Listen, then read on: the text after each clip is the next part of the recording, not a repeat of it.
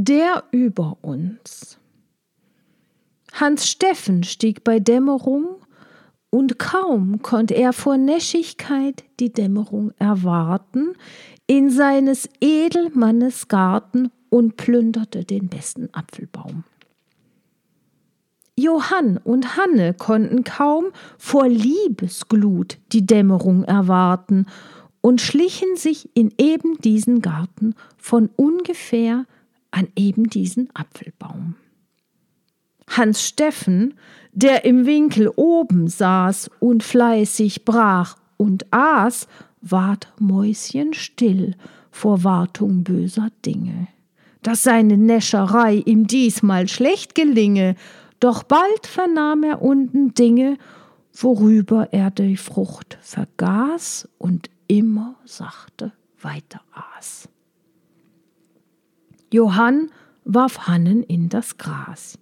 Oh pfui, rief Hanne, welcher Spaß! Nicht doch, Johann, ei was! Oh, schäme dich! Ein andermal, oh lass! Oh, schäme dich, hier ist es nass! Nass oder nicht, was schadet das? Es ist ja reines Gras. Wie dies Gespräche weiter lief, das weiß ich nicht.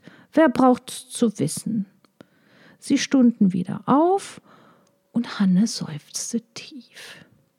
So, schöner Herr, heißt das bloß küssen? Das Männerherz, kein einziger hat Gewissen. Sie könnten es uns so versüßen, was grausam aber müssen wir armen Mädchen öfters dafür büßen. Wenn nun auch mir ein Unglück widerfährt, ein Kind, ich zittre, wer ernährt mir denn das Kind? Kannst du es mir ernähren? Ich? sprach Johann. Die Zeit wirks lehren, doch wird's auch nicht von mir ernährt, der über uns wird schon ernähren, dem über uns vertrau. Dem über uns?